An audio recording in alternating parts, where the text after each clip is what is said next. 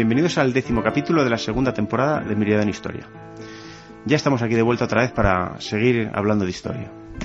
Hoy nos trae un capítulo bastante interesante, nos vamos a Oriente Medio, a un país que se encuentra entre Europa y Asia, y bueno, que ha tenido una historia gloriosa, así que nos entretendremos como una horita con él, así que pues, espero que, lo disfrutéis.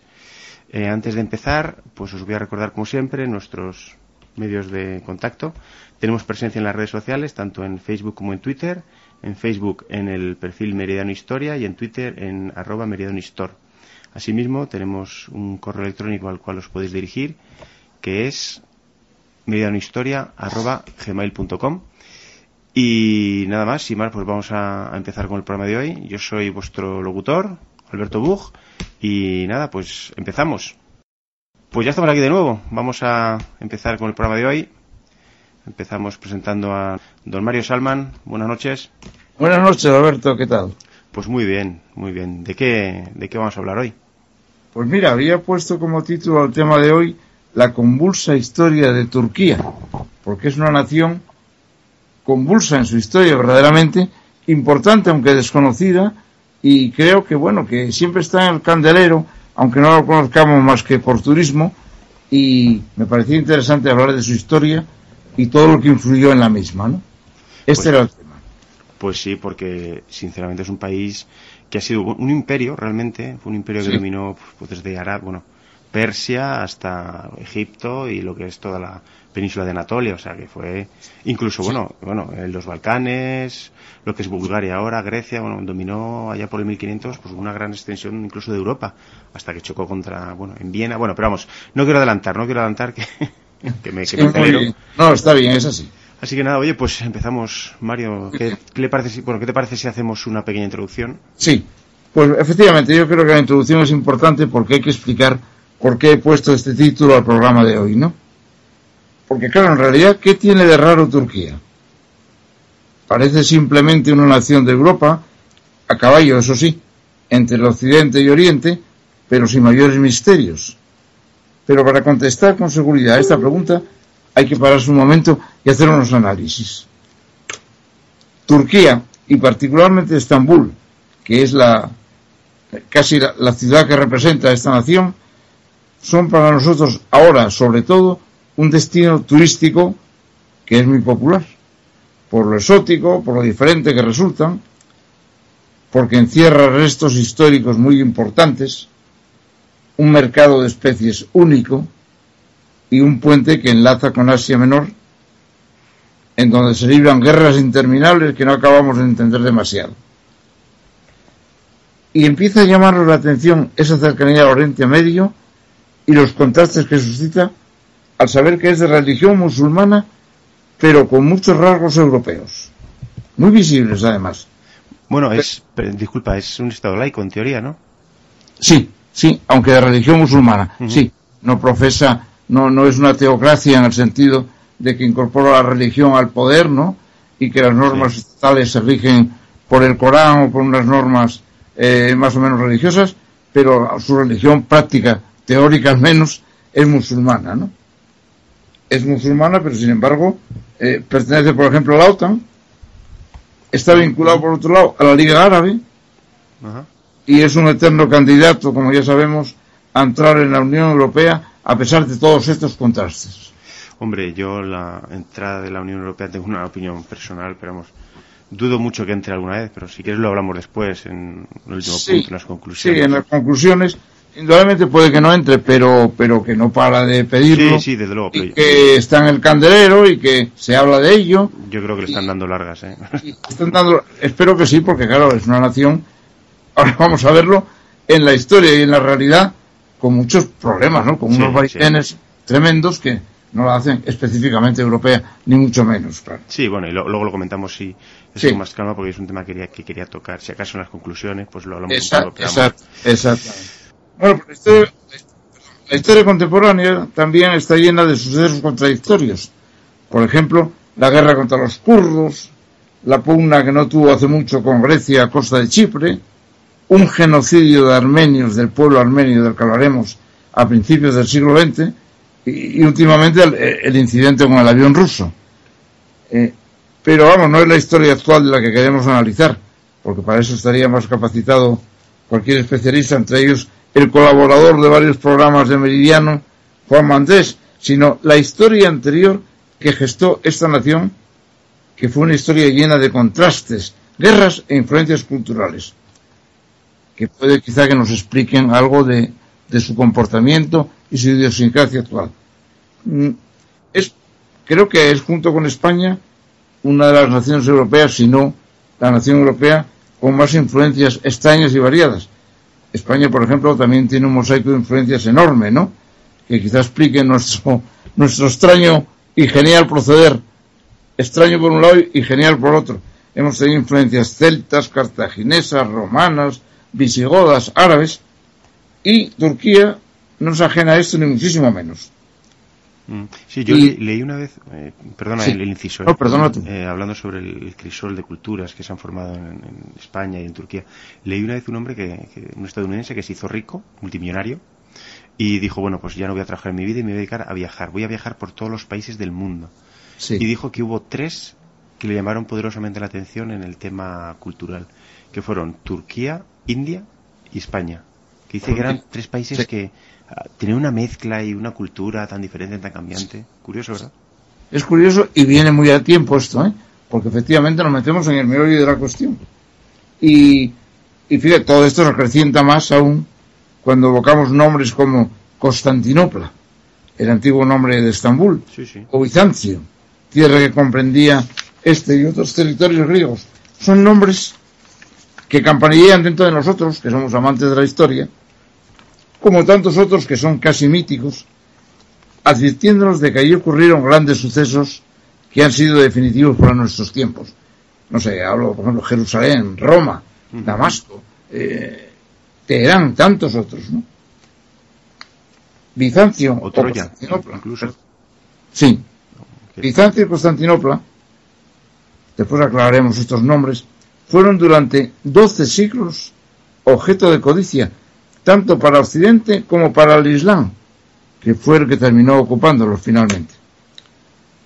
En su día fue una réplica de Roma y la única ciudad cristiana europea que tocaba el Oriente.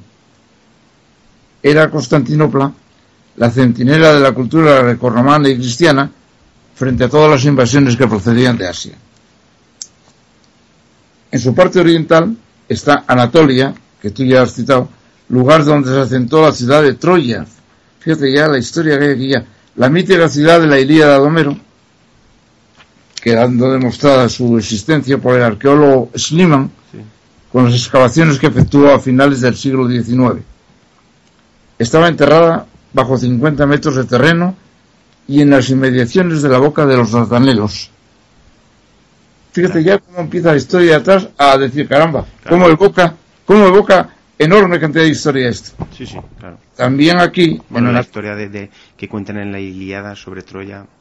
Es, Homero, en fin, es un poco idealizada, ¿no? O sea, realmente no fue por el, secuestro de Elena y, no, ni el caballo, ni, Aquiles, ni. Pero bueno, él metió ahí los componentes, sí, sí, pero, metió los extras, eh, eh, los eh, actores de reparto. Sí, tuvo. tuvo... había guerra entre atenienses y, y troyanos, sí la hubo, por lo visto, y esa ciudad parece ser que existió, no, ah, existió físicamente. Ahora, ya está novelada, novelada, en una leyenda inmortal y verdaderamente atractiva, ¿eh? porque lees la Ilíada, igual que la Odisea, y oye, causa impacto, ¿no? Sí, sí, Pero mira, no solo es eso, es que aquí en Anatolia hay ciudades como, como Éfeso, lugar que para los cristianos fue donde vivió muchos años la madre de Jesús. Y Turquía fue primero griega, después capital del Imperio Romano de Oriente, cristiana a partir del año 340 gracias a Constantino. Fue esplendorosa por varios siglos, rompió posteriormente sus vínculos religiosos con Roma, fue saqueada incluso por los mismos cristianos latinos en el año 1204 y conquistada finalmente por los otomanos en 1453. Y también caerá el Imperio Otomano después de la Primera Guerra Mundial y ya en el siglo XX Kemal Ataturk hará la revolución que la hará girar a costumbres occidentales, aunque manteniendo el credo musulmán. En fin, todo esto dicho, vemos que explica que fue una encrucijada clave en el devenir Oriente-Occidente y un crisón de amalgamas tanto culturales como religiosas que nos hacen verla como un enigma atractivo y sorprendente que es lo que queremos intentar explicar. Correcto. Sí, era un, nudo comercial, ¿verdad? De, de primer nivel. Sí, de primer nivel. Esta es la introducción que quería hacer para calentar un poco los motores, ¿sabes? Perfecto, pues me, me ha parecido genial. Pues nada, pues pasamos si quieres. Mmm, nada, yo creo que no hay ningún despistado entre nuestros oyentes. Creo que, todo, que no.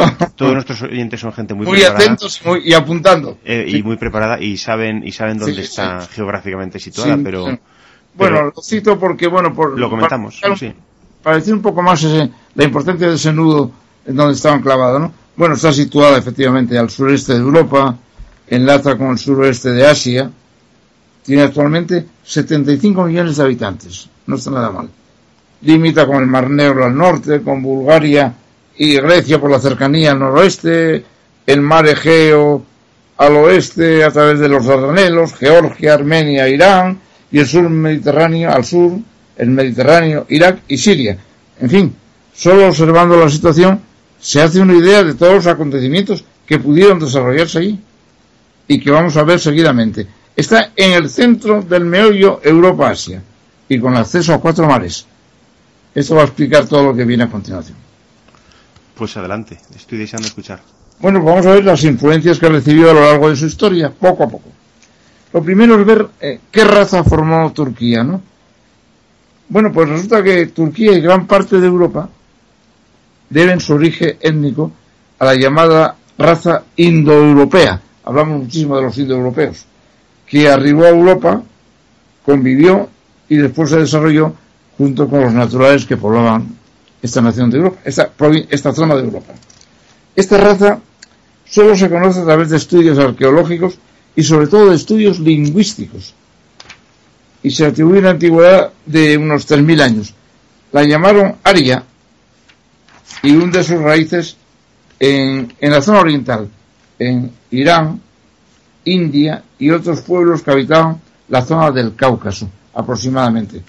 Al decir Aria, ya nos vino a la memoria el, el, bárbaro de Hitler, que alabó la supremacía de esta raza, ¿no? Como sabemos, y ya vemos el origen variado que se le atribuye. E incluso, no sé, que presumía verdaderamente, ¿no? Sí, él muy ario. No y, bueno, somos arios, bueno, pues muy bien, ¿no? Sí, tampoco tiene que ser por Tampoco, ejemplo, pues, pues, uno es ario y otro es de otro No eran enviados de los dioses, ni del cielo, ni de nada así. Incluso el idioma vasco, a través de los devotos de, del país, se intentó comprobar si era de origen indoeuropeo. Pero los entendidos no tienen nada claro, ni muchísimo menos. Dicen. Aunque tampoco. Sí, Dime. perdón, perdón, Mario. Sí, termina, ya nada, punto. No, aunque tampoco iba a suponer ninguna singularidad, ¿no? Sí, pero, pero, pero, dicen que tiene mucha raíz y que tiene cierta similitud con, con un dialecto que hay ahí en, en, Georgia, que si te fijas, Georgia sí, está sí. relativamente cerca de. Bueno, relativamente cerca, no, está muy cerca de, de Turquía, vamos. Por- sí, no, por eso te digo que no le encontraron verdaderamente claridad a la conclusión, ¿no? Sí, ahí hay unas raíces, pero bueno, que tampoco han dicho, bueno, son indoeuropeos, lo cual, bueno, son indoeuropeos muy bien, y los gallegos son celtas, ¿no? Y los andaluces iberos, y, Sí, sí, sí. y, y- vale, y, ¿Y la mitad musulmana y la otra cristiana, bueno, pero vamos, te voy a decir que era curioso porque parece que lo indoeuropeo o lo ario eh, de- cogió fama a través de, de esas demencias, ¿no? Y verdaderamente, bueno, es una raza que vino aquí muy bien. Somos de un origen eh, europeo oriental, en su origen, se mezcló con todos los naturales que eran variadísimos, y ahí empezó todo el asunto. Y el origen verdaderamente de los arios no es muy preciso, y se hace muy difícil, ya que incluso se han encontrado toponimios lingüísticos similares hasta en zonas de Corea y Sumeria, o la Baja Mesopotamia, pero siempre, como veis, tendiendo hacia el origen oriental, ¿no? Que es un poco lo que parece ser lo más seguro. A su llegada a Anatolia, de esta raza, siguieron otras oleadas arcaicas, como fueron la Siria, la Tracia, que venían de la zona balcánica, la Hitita, otro pueblo que tiene eh, mucha leyenda, es un pueblo de origen sirio, que aparte de ser grandes guerreros, tuvieron también sus muestras artísticas en piedra, bronce, cerámica y una escritura jeroglífica muy interesante que la descifraron en 1946 tras el descubrimiento de un texto bilingüe similar a lo que ocurrió con la pieza roseta en Egipto. Sí, sí, no, los hititas tuvieron una fama de, sobre todo de aguerridos eh, tremenda. Tremenda. Que pugnaron mucho con, con, bueno, por el dominio del Mediterráneo, bueno, Mediterráneo en cierto modo, con Egipto, ¿eh? Y tuvieron ahí, los tuvieron tiesas, ¿eh? Egipto y ellos. Y, y un poco el esplendor a lo mejor de Egipto se hubiera visto pues un poco eclipsado por ellos, ¿eh? si no hubieran llegado, parece ser que ganaron más bien los egipcios y se impusieron. No te lo discuto para nada, mm. efectivamente. Ahora es curioso que tienen ahí, tuvieron ciertas cosas, muestras artísticas de cierto interés, ¿no? Sí, pero que luego fue el, a lo que iba, que, que son un poco los egipcios, ¿no? Los que al final nos hemos acordado más de ellos y, bueno, y si más de ellos, ¿no? Que, Tienes razón. Pero el Tita ahí estuvo, vamos. Ahí estuvieron. Y efectivamente, aunque quedan, dicen, dicen que en Turquía quedan infinidad de vestigios arqueológicos por investigar, ya vemos que la primera influencia que tuvo Turquía fue complejísima, ¿no? Con un mosaico lleno de razas, como acabamos de decir. Fue la primera. A continuación, la, siguiente influencia fue ya mucho más notable que todas las anteriores, pues se trató de una sola raza, de una cultura muy avanzada, y fue la griega, que se prolongó durante mucho tiempo. Los griegos llegaron aquí tras las conquistas de Alejandro Magno, hecha sobre todo por la costa, eh, fundando ciudades como Antioquía, Alejandría y otras zonas de Egipto, con una importancia enorme, ya que hasta el alfabeto copto en Egipto derivó del griego. Y a la prematura muerte de Alejandro, sus generales se repartieron el imperio, y así, por ejemplo, un tal Casandro se quedó con Macedonia y Grecia, Lisímaco con la Tracia y el Asia Menor, con esta zona de que estamos hablando, y de aquí derivó el nombre de Bizancio, que significa grupo de países cuya lengua dominante era el griego y con ella la cultura y las costumbres griegas. Bizancio entonces se extendía desde la parte oriental del Mediterráneo hasta el Danubio. Creo que tú lo citabas también en la introducción. Y fue rico y verdaderamente poderoso, tanto por el ejército como por el comercio de cereales a través del Mar Negro y el cobro de peaje en las fronteras. Los bizantinos, ríos en este momento, sufrieron muchos ataques e incursiones por esta situación, particularmente de los turquestanos y los partos, que eran pueblos afines a los mongoles en este momento. Y así se mantiene la cosa, con un ambiente griego, hasta la conquista romana. Otra influencia más que ocupará muchas páginas de la historia y que será quizá la más conocida. Esta dominación romana produjo al principio un gran pesar en este mundo donde lo griego había sido preponderante durante tanto tiempo, eh, haciendo lamentarse a los griegos, diciendo que si Alejandro no hubiese muerto tan joven, Roma no habría alcanzado jamás el centro del mundo. Pero bueno, aún así, sí, puede ser, Grecia dejó profundas huellas en el arte, las ciencias y la filosofía de Bizancio. Ahora, ¿cómo llegó Bizancio a ser romano? Porque sabemos que lo griego fue por las invasiones, conquistas de Alejandro, que fueron dejando ahí su ejército, sus generales. Pero ¿cómo llegó Roma a ser romano? Pues los romanos, o Roma, por, por una ciudad, eh, tuvieron que unificar primero Italia, luchando contra muchos pueblos independentistas y especialmente contra Pirro, caudillo que pretendía extender la aún notable influencia griega era gregoriano, grigano, hacia el oeste. Mm, me acuerdo, ahora viene lo de Pirro, la victoria pírrica. Efectivamente, fue una frase que se atribuye al mismo Pirro, que aunque ganó una primera victoria sobre los romanos, lo hizo sudando tanto, que dijo, si solo consigo una victoria como esta, estoy perdido. Como así fue, verdaderamente, ¿no? Perdona. Entonces, unificada Italia, derrotado Pierro, etcétera, los romanos dijeron, oye, hay que estirar los brazos un poco más. Y ya miraron hacia el este, donde los griegos aún poseían tres grandes dominios sobre todo. Macedonia, Egipto y parte de esa parte de Asia. La parte macedónica, claro, por su cercanía a, a la Grecia original, era la más fuerte, con un ejército aún orgulloso de la herencia de Alejandro, mientras que la parte del este donde se sentaba el territorio del que estamos hablando, estaba parcelada en diferentes reinos de diferentes razas, con poca o o nula unión entre ellos. Y Filipo, rey de Macedonia, que no tiene nada que ver con el padre de Alejandro Magno, el Filipo II, es el desencadenante del ataque romano en esta zona, pues él, con su afán de hacerse con el poder, tanto en la zona bizantina como en el Oriente Medio, al invadir esas zonas, solo logra soliviantar a los pueblos atacados que piden ayuda a Roma, la cual interviene y derrota a Filipa y ocupa sus territorios. A Filipo, no a Filipa, esa era la mujer, a Filipo. Sí, a Filipo, sí. Este rey Filipo, que era además aliado de Cartago, como curiosidad, lo cual tampoco le caía demasiado bien a, Roma, era por lo visto un hombre despiadado. Vamos a meter un poquitín alguna anécdota personal en la historia, ¿no? Sí, sí, sí. despiadado a quien se le atribuye la desdichada frase de quien manda matar al padre debe también mandar matar al hijo. Todo un ejemplo de moral política para hacer olvidar las represalias, ¿no? Bueno, Pero y ciertamente bueno, de hecho, de hecho, supongo que lo hablarás ahora.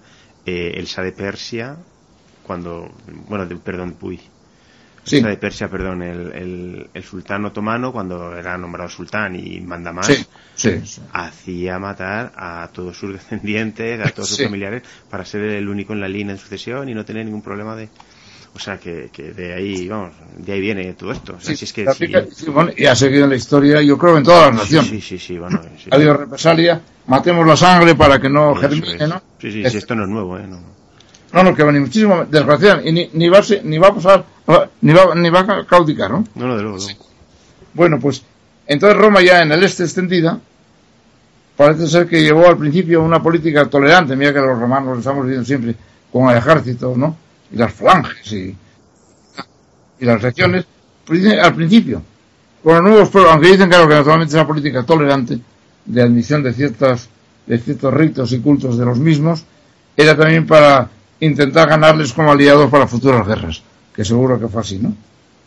Y esta época fue curiosa, fue una época de grandes gestas bélicas romanas, como las guerras púnicas contra Cartago, la victoria sobre Antíoco en Asia, ambas conseguidas por Escipión el africano, que junto con el cartaginés Aníbal pasarán a la historia como grandes caudillos guerreros de la antigüedad, como también lo fueron Alejandro y César, protagonistas de tantas novelas y divulgaciones históricas. Fueron cuatro míticos jefes militares, ¿no? Hay infinidad de libros y muy curiosos, ¿eh? eh sí, sobre, Aníbal y Alejandro Magno. Alejandro, César, Aníbal y Escipión, ¿no? Efectivamente, ahora la última de Escipión también fue un hombre, eran militares, pero también tenían algún rasgo, alguno, humano, ¿no? Que les daba ya un valor todavía añadido, ¿no? Bien, pues esta época era el año 200 antes de Cristo y sentó, a partir de entonces se inició ya la mayor influencia sobre la Turquía, la romana, que acabamos de comentar.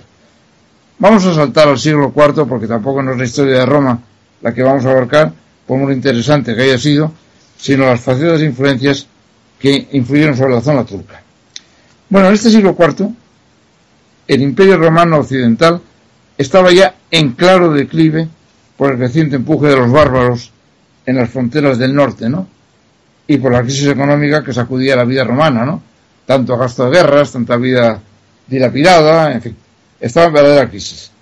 En cambio, en la zona oriental, aquí, no ocurría lo mismo, donde, aislados inicialmente de estos ataques, mantenían un ejército más entero y una economía relativamente próspera. En este siglo aparece el emperador Constantino, pieza importante en nuestra historia, porque Constantino en lucha con Magencio para hacerse con el poder del oeste, chicos, todos son guerras, todos fueron guerras y todos serán. Constantino tiene un sueño o una visión donde no estaría bajo efecto de algún alucinógeno, pero en fin, tuvo el sueño o la visión donde se le promete la victoria, se adopta el signo de la cruz. Bueno, pues él lo hizo así y obtuvo la victoria. Y desde este momento él trató de favorecer a los cristianos aún proscritos por Roma, y decreta la libertad de cultos, solo la libertad de cultos, ¿eh? por el edicto de Milán del año 313. Y es importante aclarar esto porque todos decimos, el que fundó el cristianismo en Roma fue Constantino, y Constantino solo permitió el culto, el culto cristiano sin perseguirlo junto a otros, ya que el que verdaderamente estableció el cristianismo como religión oficial del Estado romano fue Teodosio, posteriormente. Es más, fíjate, Constantino, aunque en vida se arrogó el derecho de nombrar obispos, solo se bautizó cristiano en el lecho de muerte. Pero bueno, dio un primer paso para la tolerancia, ¿no? Estos nombramientos obispos que acabamos de decir de Constantino, que recayeron en algunas personas afines al arrianismo, del cual hablaremos ahora, fueron el germen que posteriormente producirá el cisma de, de, Constantinopla con la Iglesia romana. El arrianismo fue una herejía que se condenó en el concilio de Nicea del año 381 que aceptaba que Jesucristo era hijo de Dios, pero no el mismo Dios.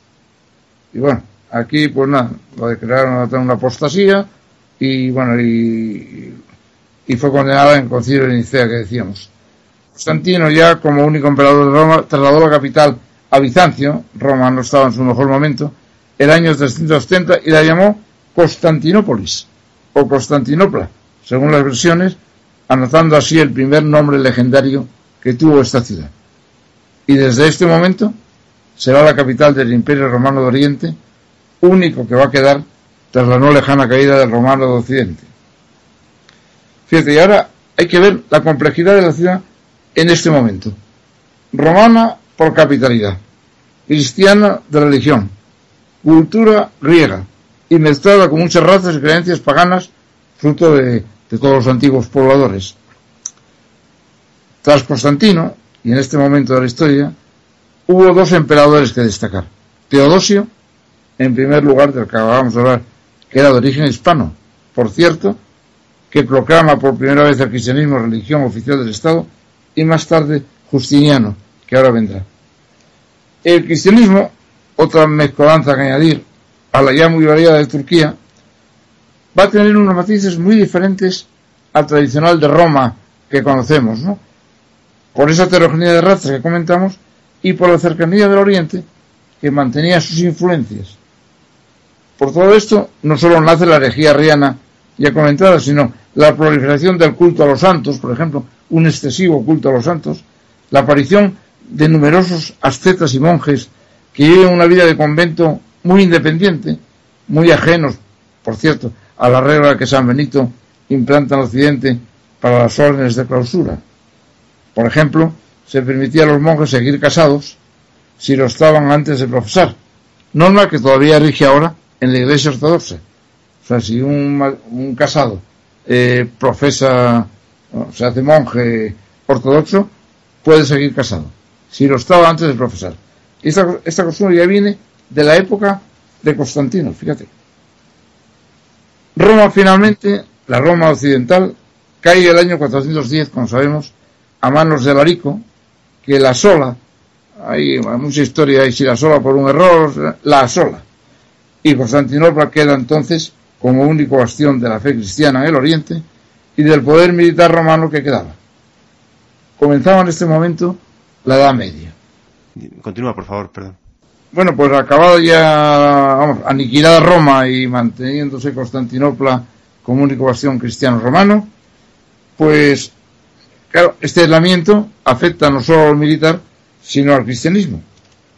Pero rodea a esta ciudad, o a esta zona, bueno, vamos a hablar de Turquía todavía, a esta zona, de un prestigio que fue casi místico, porque aparte de considerarla irexpugnable militarmente, gracias a la protección del mar y sus murallas, la consideraban una, una resistencia heroica, casi milagrosa, del cristianismo.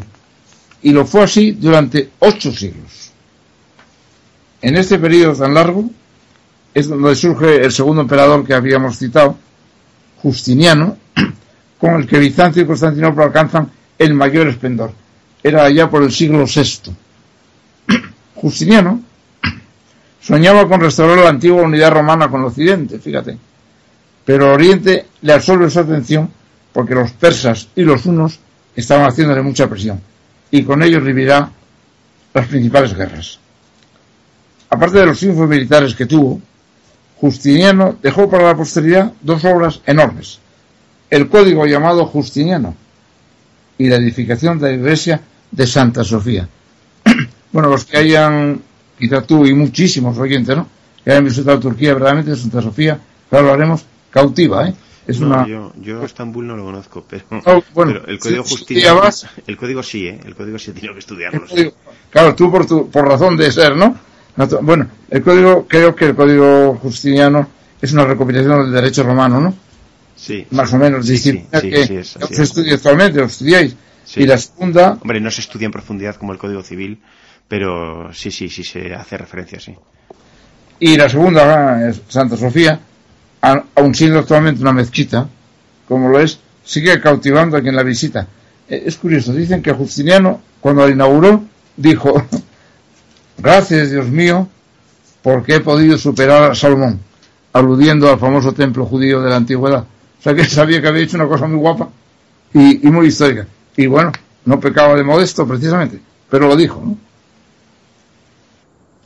Esta iglesia de Santa Sofía fue, claro, el corazón religioso de la cristiandad, dejando aparte Jerusalén, naturalmente, que entonces estaba bajo dominio asiático, pero a la vez que, fue el, corazón religioso de la cristiandad, como decíamos, acentuó aún más la separación con la iglesia de Roma.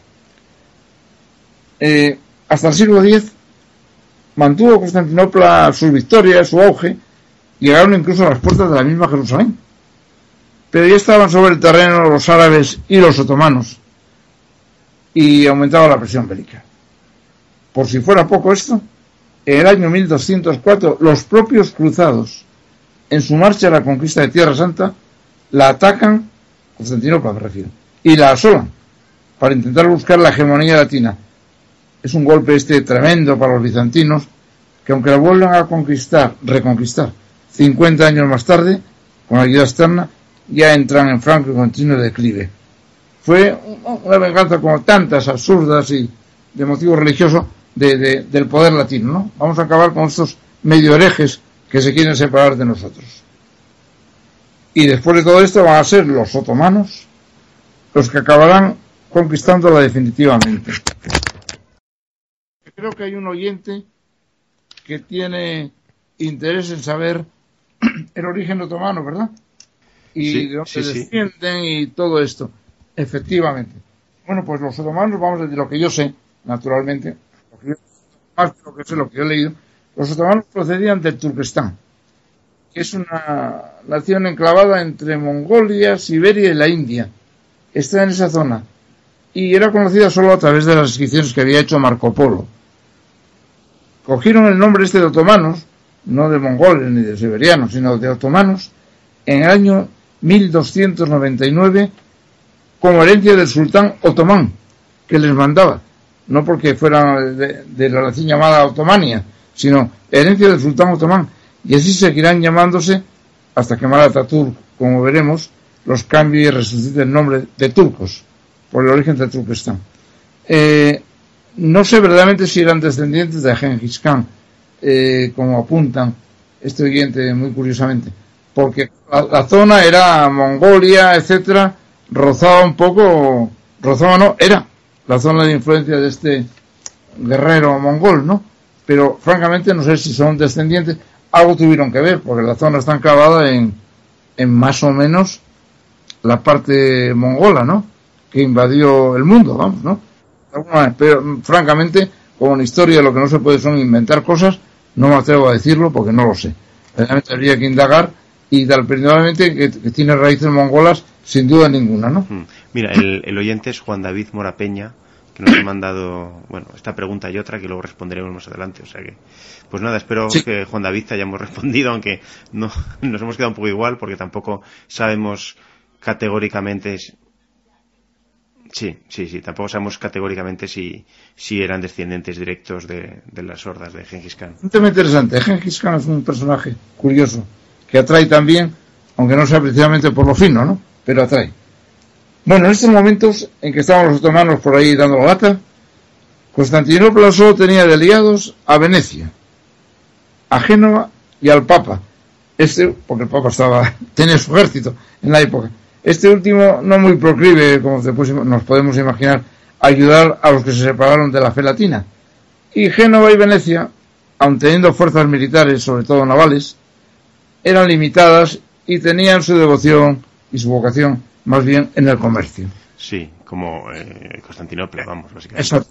Entonces la caída final de Constantinopla tenía que producirse tras una lucha desigual, tanto material bélico y hombres, y se produce en 1453 y ha pasado a la historia como una gesta mítica y novelesca, fruto quizá de todo lo que se escondía tras el nombre de Constantinopla. Bueno, significó esto el fin del poderío y la cultura grecolatina y el triunfo del credo musulmán sobre la fe cristiana. dicen que los cañones tuvieron, la artillería tuvo mucho que ver y parece ser que fue el uno de los primeros ataques masivos de artillería sobre una ciudad. Sí, un cañón además que había construido, no sé si un griego, un griego, un ingeniero de la época griego, un cañón gigantesco que no sé si se desintegró al, al disparo número 20 o lo que sea, pero que causó estrago en las murallas, a pesar de que eran dos al menos, y la protección del mar. Pero claro, efectivamente, hay un libro que citaré al final donde narra esto con, bien, en una novela muy interesante y muy, muy, muy atractiva. Ya después te lo leo. Bueno, el, sultán que conquistó Constantinopla fue el sultán Mehmed, que derrotó al emperador que en ese momento se llamaba también Constantino. Curiosamente, eliminando definitivamente el nombre de Constantinopla y pasando a llamarla Estambul. Aquí comenzaba, así como el imperio, la caída del imperio romano, empezó la Edad Media, aquí comenzó la Edad Moderna, bajo el estandarte otomano y ante el enorme susto y la sorpresa de Occidente. Sí, bueno, y de, Oriente también, ¿eh? porque, bueno, poco lo contras ahora, ¿no? Pero los otomanos se expandieron por Persia, los mamelucos, bueno, en fin. Todo Oriente, todo Oriente Medio, efectivamente, Jordania, Arabia Saudita en parte, Siria, Irak, sí, sí. Pero la cultura grecorromana cristiana sufrió ya el palmo. Se acabó la leyenda, ¿no? Ha caído el último bastión. Eso dejó a Occidente desarmado. Y comenzó esta edad moderna bajo el estandarte otomano, ante el susto de las dos zonas, como dices, y alcanzará su apogeo con Solimán el Magnífico, que solo será detenido tras la derrota de Lepanto.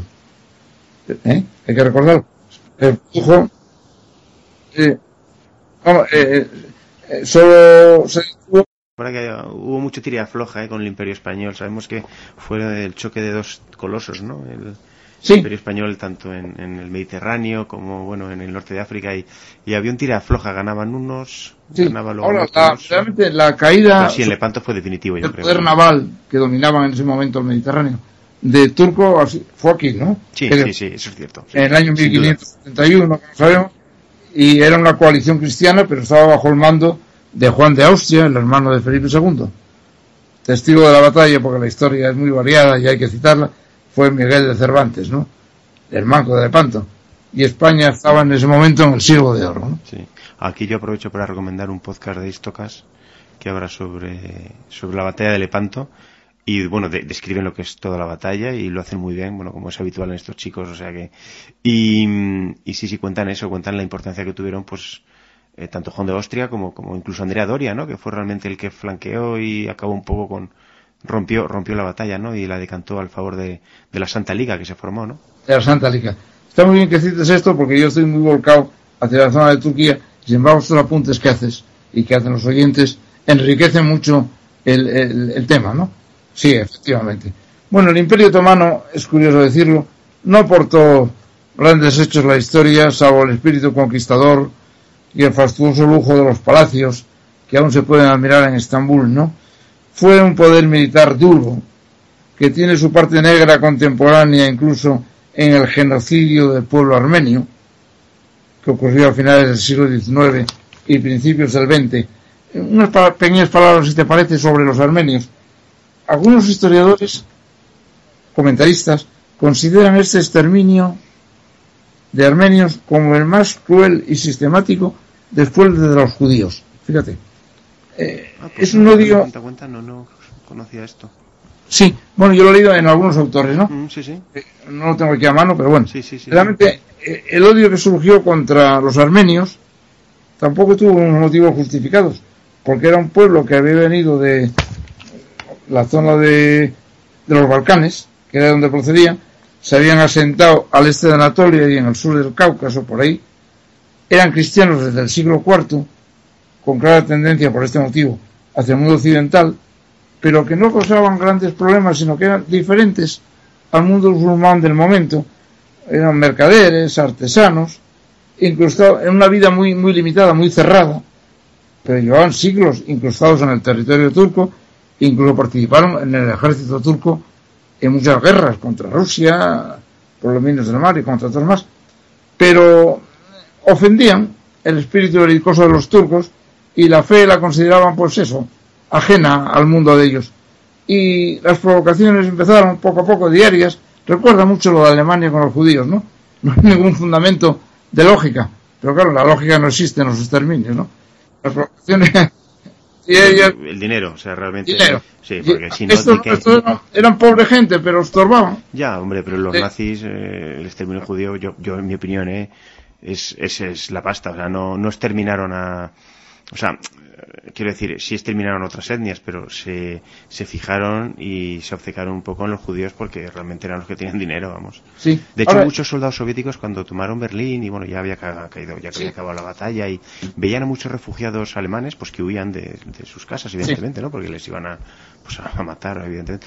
Y, y les sorprendía a muchos soldados soviéticos, les sorprendía eh, la calidad de, de, la ropa que llevaban y que veían que, que era gente refugiada joder, pero que se notaban con un nivel de vida que decían, joder, esta gente, o sea, y, es un poco eso, yo creo, vamos, que... En Alemania destruyeron la riqueza y la cultura, porque fue por el dinero, por el dinero, el odio a su riqueza, porque ah, bueno, sí, eso aprovecharon los nazis de la riqueza, de la ciencia, la cultura y la ciencia judía, que eran enormes, los investigadores que se escaparon, ¿no? Desde Einstein, Oppenheimer, a Bill, eh, eh, que aprovecharon de nada, fue destruir, romper ¿eh? los cristales, los no cristales, la noche del terror, la noche de los cuantos, pero realmente era destruir, matar, ¿y qué? Pues dijeron, no, hemos cogido a las joyas judías que hemos empleado, hemos cogido a los científicos, les obligamos el comercio que habían creado y las joyerías. Y no, no, no, fue una destrucción y un pillaje casi personal. Totalmente absurda y deleznable y denunciable. Y, y lo, lo armenio fue, fue un desastre injustificado por lo por pobrecitos que eran, ¿no?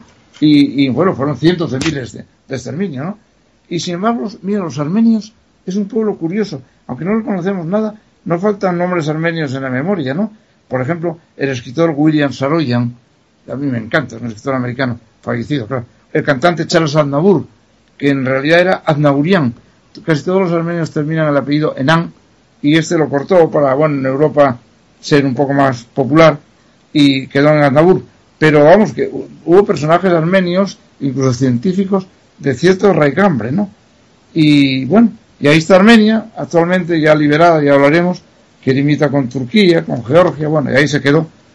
Y bueno, los turcos frenados, hemos hecho un salto, como ves, de la época antigua a la moderna, ¿no? Sí. Perdón, pero bueno, enriquecemos, yo creo, este un poco, ¿no? Sí, sí, sí. En aquella época de Mehmet, frenados, y de Solimán, frenados en Occidente, tras Lepanto, no tuvieron más remedio que extenderse hacia el oriente, como tú apuntaste muy bien, y lo ocupan hasta el final de la Primera Guerra Mundial. Bueno, bueno, hay infinidad de, leyendas turcas, pero nunca favorable. No es un pueblo que haya aportado una cultura, un baile, un arte, no, fue el dominio, el lujo y la opresión, ¿no? Y el palo, ¿no? Pero bueno, ocuparon el Oriente Medio hasta el final de la Primera Guerra Mundial. Por ejemplo, las hazañas de Lawrence de Arabia, bueno, son súper conocidas por todo el mundo, el que comandó las tropas árabes ¿eh? para la liberación turco, en favor de Inglaterra, naturalmente. Sí, bueno, Él lo hacía con interés de, liberar a los árabes, ¿no? Claro, con, interés de liberar a los árabes y ponerlos en contra de los turcos que estaban aliados con las potencias centrales. Sí, era la Primera Guerra Mundial. La Guerra Mundial, efectivamente. Y ahí ya, pues, eh, mira, el Imperio Otomano se acabó y empieza el desmembramiento completo del imperio. Pues si quieres aprovechamos y hacemos la segunda pregunta de Juan David Morapeña, que es, bueno, la damos pie y luego tú la respondes en el desarrollo de este punto, es, eh, sí, es ¿por qué, ¿por qué se desmiembra tan fuertemente el imperio otomano después de la Primera Guerra Mundial? Tecnología, arquitectura, militar, etcétera. Pues nada, todo tuyo, Mario. Sí, yo, eh, de lo poco que sé, pobre de mí, de lo poco que sé lo que he leído, eh, fue un triunfo militar. Es decir, eh, Turquía fue ocupada por las potencias, sabemos las grandes batallas que hubo por ahí, ¿no? Desde Galípoli hasta tal, hasta cual, fueron, ocuparon Turquía. Claro, Turquía era, era, es un centro neurálgico, y lo era mucho más, ¿no? Que cortaba con el Mar Negro y con todo, los Dardanelos cortaba la influencia de Rusia, cogía el Mediterráneo, Grecia y los Balcanes a un paso, Siria e Irak por el otro, y bueno, yo no sé qué razones pueden ser de tipo eh, arquitectónico o cultural para, para verlo desmembrado. Fue una victoria militar, es decir, en el Oriente, eh, Inglaterra sobre todo, Francia también. Pero bueno, Inglaterra sobre todo lo que quería era colonizar la zona, tener, oye, un, una cuña de protección inglesa o occidental, como ahora son los judíos, por ejemplo, para, para Occidente, no nos vamos a equivocar, ¿no?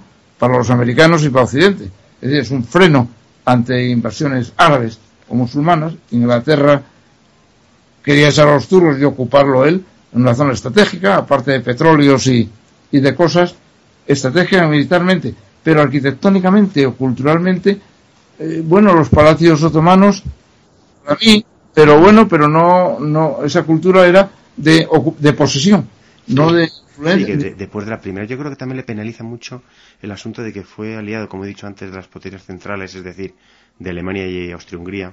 y, y, claro, con el Tratado de Versalles y todo este rollo, pues eh, yo creo que se le constriñó mucho en su territorio a lo que es Turquía, a la península de Anatolia, y se le quitó pues todas las influencias que tenían en Grecia, porque no olvidemos que Grecia, de hecho hoy en día eh, creo que tienen tiene muchos problemas con Chipre, que es, están ahí pegándose con los griegos, la zona turco-chipriota. Y, o sea que más, más que nada fue eh, una imposición de, de Occidente, ¿no? Con la firma del Trato de Versalles que les constriñeron un poco, insisto, a, su territorio geográfico y, y, les, bueno, les, les dejaron sin salida, ¿no? Y, ahí murió un poco el imperio, vamos, no, es que tampoco hay más. Contestando un poquitín a este, a este oyente, oye, que, que es estupendo que participen y de esta manera más tan inquisitiva, yo no le veo razones, no es cierto alcanzar todas, pero como la, tecnología o la arquitectura militar, no veo que ha sido un triunfo militar. Y lo desmembraron porque estaba dando la lata y ocupaba territorios que querían ocupar los demás, ¿no? Y eso fue, ¿no? Una victoria militar. que básicamente después hubo matices culturales y arquitectónicos que aprovechamos de arquitectura, el, el famoso arquitecto que hizo los palacios de, de los sultanes, bueno, estaba muerto y bien muerto, hacía siglos, no aportó nada, aparte si le dejaron ciego, que no lo dejaron ciego para que no reprodujera las obras. Sí, pero yo creo que se, refiere un poco más al, y ya no nos extendemos ya tampoco demasiado, ¿no? Porque yo creo que se refiere un poco más al, al asunto de que, hombre, cuando era un imperio tecnológicamente y arquitectónicamente, cuando Solimán gobernaba hace muchos siglos, era un imperio y, y tenía mucha preponderancia, pero a partir de la Primera Guerra Mundial ya parece como que es un país de segunda fila, Turquía, ¿no? Como que desaparece un poco de, del orden mundial, no sé. Sí, la cultura greco-romana no lo volvieron a coger, ¿eh? Turquía fue un poder militar y en el Oriente, como te hablo de Oriente Medio, es claramente ofensiva, fue claramente ofensiva y nadie recuerda, así como los ingleses recuerdan el idioma y recuerdan una cierta manera de ser, por ejemplo, sobre todo el Oriente, la zona de Jordana y eh, el estilo de vida, el ejército, eso sí lo dejaron los ingleses, porque dentro de su interés siempre comercial tienen una cultura y la imponen y crean lazos. Los turcos verdaderamente se les recuerda eso por el poderío militar y por el Fausto de los sultanes, porque el Fausto solo aplicaba al, poder supremo, ¿no? Al sultán. Sí, sí, el pueblo. sobre todo en Estambul, y en Oriente no hay ningún resto turco que de destacar. Pero bueno, sea como sea, eh, el hecho es que se acabó el Imperio Otomano y ocuparon Turquía los aliados. Y bueno, y durante la Primera Guerra Mundial surgió la figura de Kemal Atatürk. Aquí, esto es. Aquí el padre de la Turquía moderna, ¿no? viene muy a tono porque en este momento aparece la gran figura de Kemal Atatürk, cuyo apellido significa padre de los turcos, Atatürk.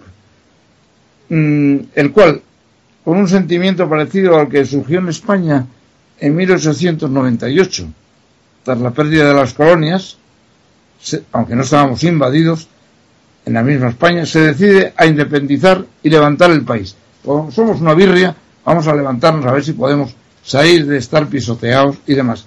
Parecido, era diferente. España tenía una leyenda cultural, la parte de la colonizadora, enorme, ¿no? Pero fue un sentimiento parecido de nacionalismo general, ¿no?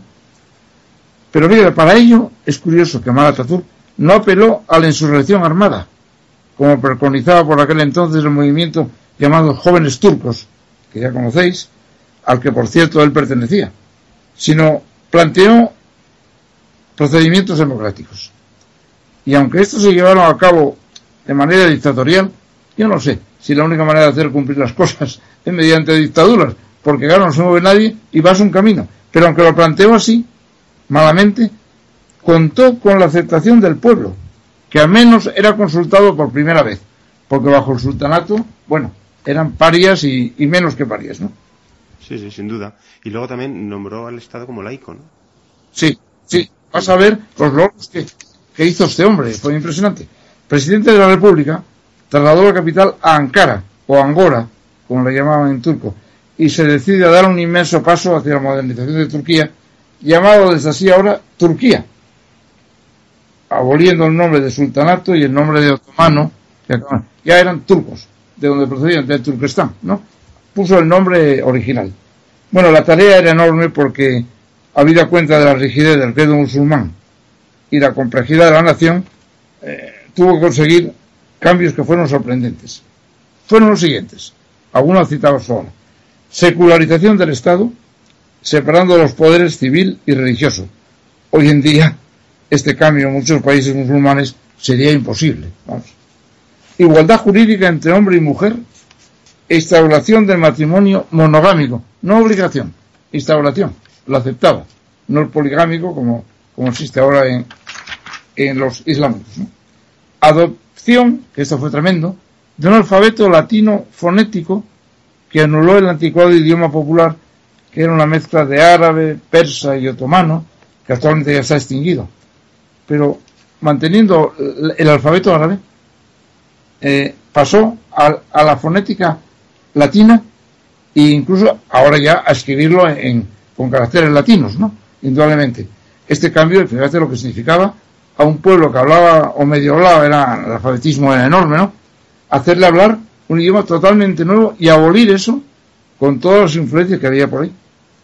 Aún más, liberación del velo, liberación del uso, no del velo, el que quisiera lo usaba, del uso y del velo antiguos en la mujer. Todo esto es lo más notable y ya podemos suponer lo que suponía en esa época. Estos cambios además se produjeron, fíjate, en pocos años, entre 1922 y 1935, 13 años. Y fueron una provocación dentro del mundo musulmán enorme, que todavía ven a Turquía con una cierta prevención religiosa. Incluso los intransigentes ahora consideran un pecado que el Corán se traduzca al turco. Es curioso porque, no admiten esto que dice este. Murió Ataturk prematuramente también, a los 58 años, en 1939, pero toda la tarea que tenía por delante quedó al menos lograda. Fue el último terremoto cultural, y no fueron pocos, de todos los que sufrió Turquía. Esta es la historia, hasta este momento. Pero este momento entran las conclusiones, si te parece. Analizando todo esto. Sí, sí, claro, venga, pasemos con Analizando todo esto, creo que el título de La convulsa historia de Turquía está justificada, porque siguen los interrogantes. ¿Es realmente musulmana al estilo de cualquier nación árabe? Podemos considerarla europea. ¿Es conveniente, como hablaba este tú antes, enfrentada a la Unión Europea como solicita? No lo sé, yo tengo... Yo no lo considero Europa, ¿eh? a Turquía.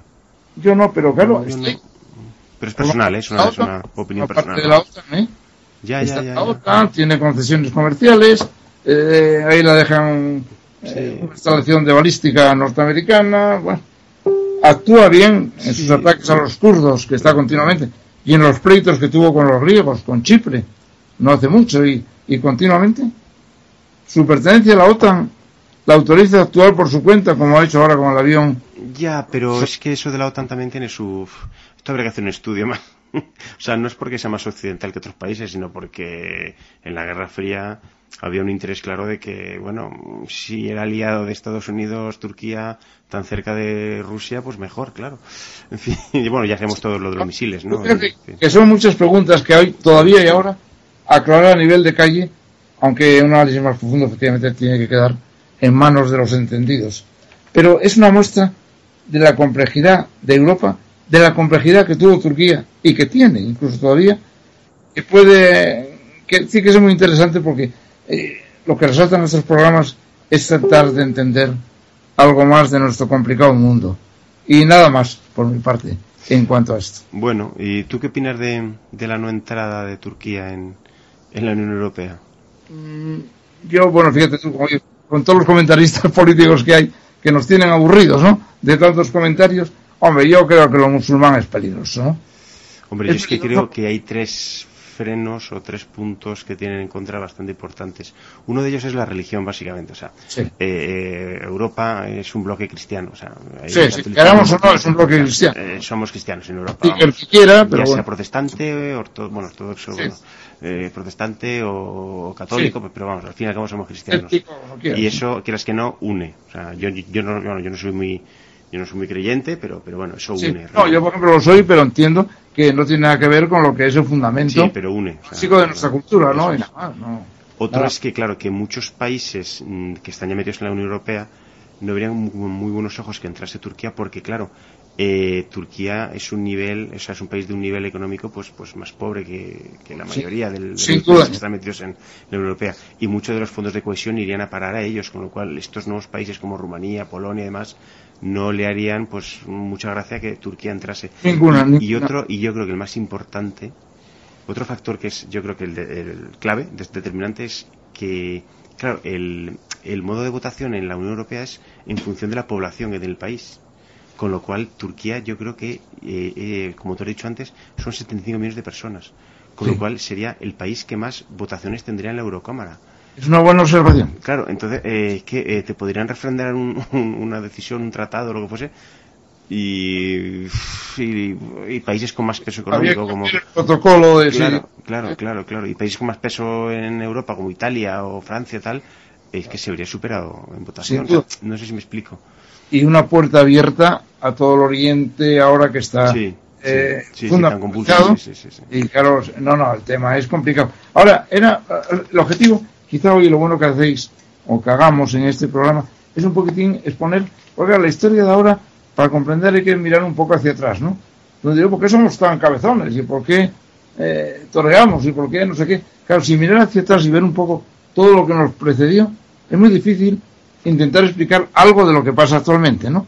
Y Grecia, eh, Turquía, verdaderamente tuvo una historia, eh, tú fíjate, es, un, es una ensalada de influencias tremenda, y ahora con la influencia tremenda del fundamentalismo por otro lado, la guerra por el más allá, y ciertamente es una nación que sigue siendo convulsa, ¿no?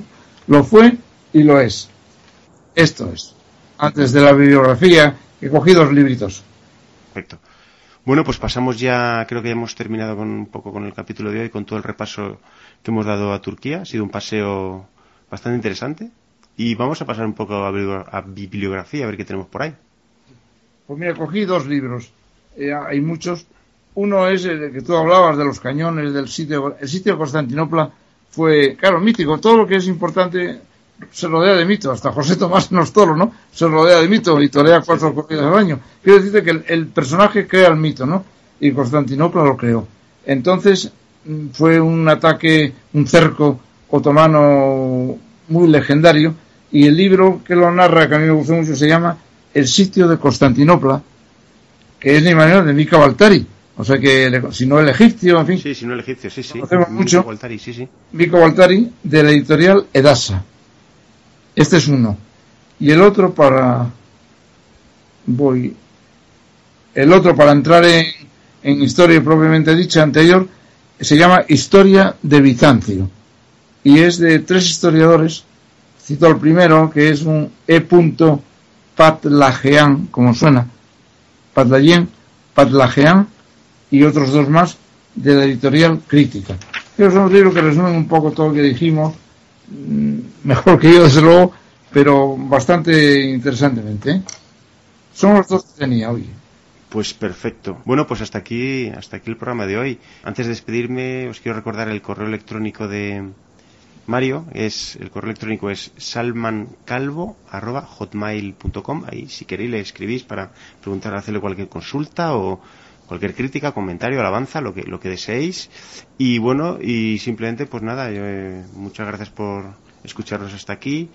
Eh, nos gustaría publicar más a menudo, pero el día a día nos come y bueno, eh, vamos a intentarlo hacer una vez al mes, por lo menos, a ver si no perdemos el ritmo y, tenemos un podcast colgado pues cada cierto tiempo para vuestro deleite y el nuestro, claro, claro que sí. Pues nada, pues muchas gracias, don Mario. Muchas gracias por permitirme participar. Venga, buen fin de semana. Un saludo, chao, adiós.